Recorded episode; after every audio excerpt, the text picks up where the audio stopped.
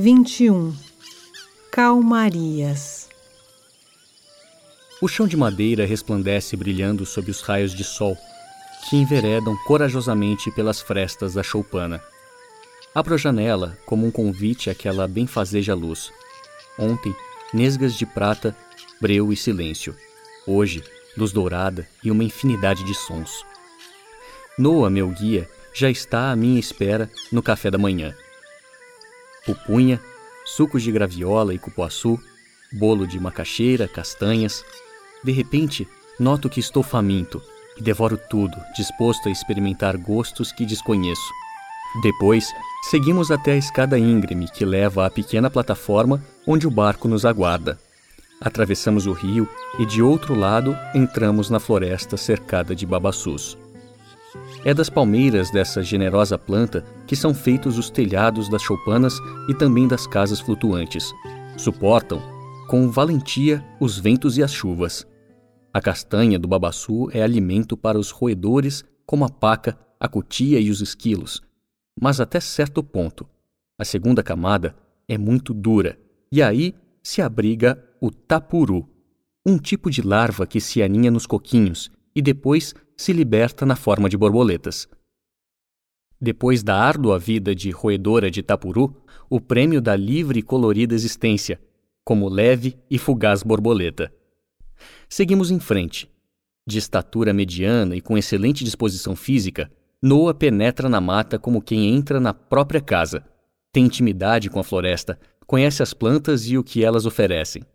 Vai me mostrando os vários tipos de palmeiras, a buriti, a açaí, a inajá. A macaba dá vinhos, assim como o açaí. A envira ou embira é a fibra extraída da casca das árvores, sem ofender a planta. Serve para a confecção de barbantes e cordas. Dela, faz-se até vestimentas. A liana é um cipó que cresce de baixo para cima em direção à luz. O ambé é a parte do cipó que, depois de retirado o líquido, serve para isolar picadas de insetos para que a substância tóxica não se alastre. Depois de escorrida a água, usa-se o miolo como uma corda resistente.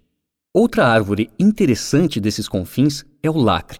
Sua casca cor de laranja serve para o tingimento das roupas e tem ainda as plantas medicinais, como a sucuba, cujo alcaloide é usado para tratar qualquer lesão que afete o sangue, como uma ferida causada pelo cipó de fogo, e a amapá, de cujo tronco se extrai o magnésio, que se emprega para tratar bronquites e problemas respiratórios. A natureza é mesmo pródiga, penso, dando a todos, sem distinção, tudo de que precisam, e nela não se encontra uma flor infeliz ou um jatobá estressado. Também não existem botos deprimidos ou macacos cheios de ressentimentos.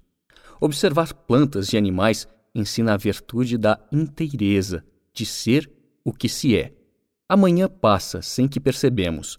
À tarde, saímos de barco para pescar piranhas, mesmo debaixo da chuva, que, nessa época do ano, é certa e cumpre religiosamente seu horário. Garantimos nosso jantar. O dia é repleto de muita diversão e aprendizado, mas a noite chega, e com ela o silêncio, as brumas.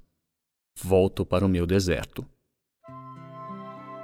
No deserto não resta mais nada senão caminhar. Há, porém, diversos modos de caminhar. Há quem caminhe a esmo, para lugar nenhum. Esses caminham como sonâmbulos, entorpecidos, não se dão conta de que andam em círculos Percorrem léguas sem notar que o caminho é o mesmo. Não há nada de novo. A paisagem se repete como se repetem os dias, as horas e os passos. Andar a esmo traz apenas cansaço. Há de ter rumo, direção. Aos que desistem de caminhar, desesperançosos diante das distâncias e dos horizontes. Na verdade, o sedentarismo de dentro cria o sedentarismo de fora. Desfalecidos, entregam os pontos, perdem a sede e a confiança na água. No deserto, sinto-me nu, despojo-me de todo o conhecimento, de toda a vaidade, de toda a arrogância. De que valem todas essas coisas no deserto? Para caminhar, isso sim, é preciso ter sede, procurar o oásis na certeza de que existe. Há que compreender que o incômodo da sede é o impulso do passo. Um passo após o outro, sigo no caminho. A travessia é indelegável. Não há quem possa fazê-la por mim. De todo modo, tudo está posto e a seara é farta. Cabe-nos caminhar.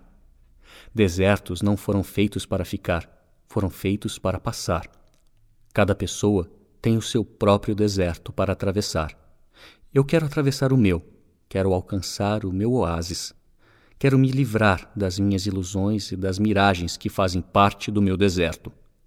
Assim como o tapuru se transforma em borboleta e o girino em rã, eu também vou me transformar. Busco respostas.